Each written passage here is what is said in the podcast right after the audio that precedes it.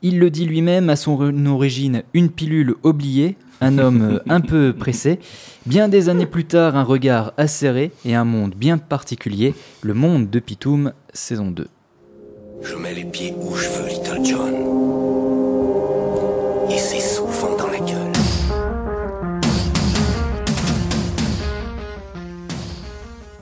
Les migrants. Ces mammifères marins qui ont remplacé les roms à la une de tes journaux. Non, pardon. Non, j'avoue, c'est un peu violent pour un retour, je recommence. Plouf, plouf. Les réfugiés, ces mammifères marins qui ont remplacé les Roms à la une de tes journaux. Parce qu'à entendre parler de crise des migrants, on en oublierait presque que la plupart de ceux qu'on filme et dont on parle aujourd'hui sont d'abord des réfugiés, c'est-à-dire qu'ils fuient un pays en guerre, où leur existence est menacée, contrairement aux migrants économiques qui fuient la pauvreté pour trouver du travail ailleurs, comme ce branleur de diplômé d'HEC qui s'exile à la City pour bosser chez HSBC. Et contrairement aussi aux migrants politiques qui, à l'instar de Repsamen, fuient la débâcle socialiste. Bon, en vrai, une fois l'asile obtenu, ils sont forcément à nouveau migrants, hein, les réfugiés. Mi-réfugiés et remigrants derrière, d'ailleurs. C'est un autre débat. Et puis, encore faudrait-il qu'ils l'obtiennent, cet asile.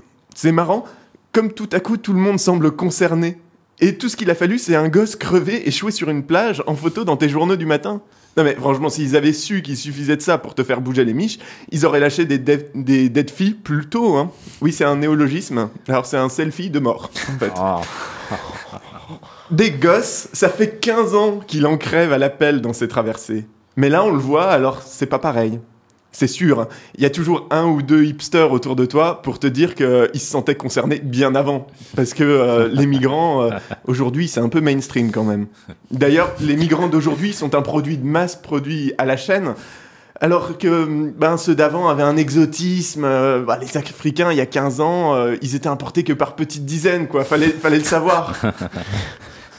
ne nous réjouissons pas trop vite quand même. Parce que bon, certes, on est attentif aux problèmes, mais, un, pour combien de temps? Non, parce que les crises majeures, on connaît, hein, c'est le plus souvent, elles sont aussi interchangeables que les égéries Disney dans le cerveau de nos contemporains.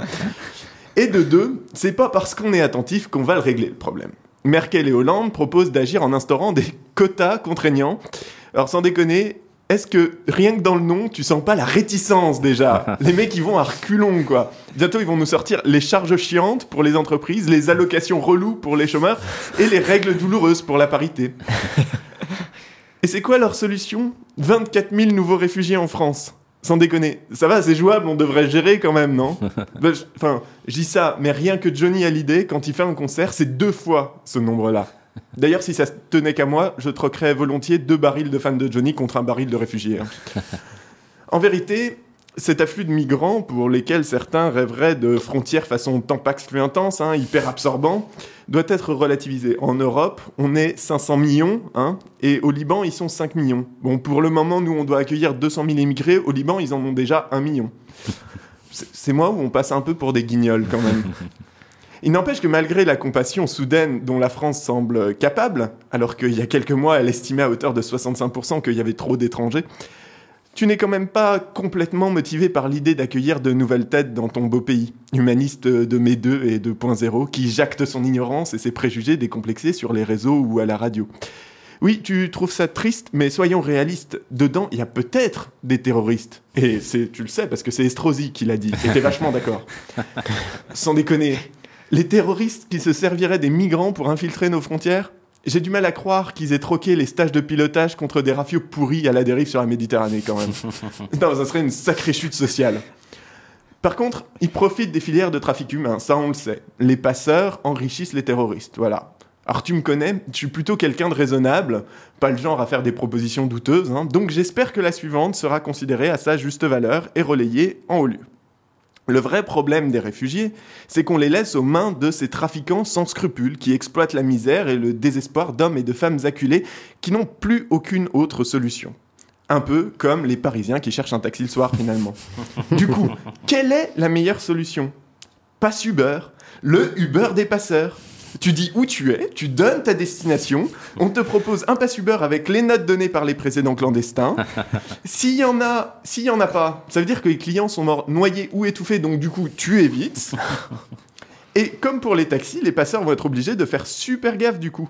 Tu auras le droit à des gilets de sauvetage, une petite bouteille d'eau, des coussins pour bien caler la tête entre les cartons à l'arrière du camion, etc., etc. Franchement, ce sera la plus grande nouveauté de 2016.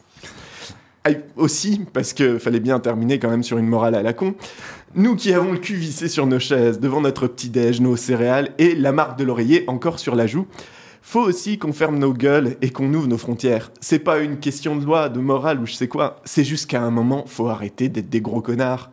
Alors voilà, Adrien, tourneur de France, adepte de mes bancales tournures.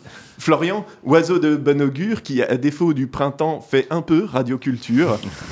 Christophe, qui a remis les crampons à sa verve et ses chaussures. Auditrice, adepte de la luxure et de l'habiture, mon vice. Tu peux pas savoir le plaisir que j'ai à te dire que j'ai chaussé mes plus belles godasses et que mes pieds, parce qu'ils s'en battent les orteils de vos frontières, mes pieds sont prêts à aller où ils veulent, mais surtout, surtout, dans la gueule. Je mets les pieds où je veux, Little John.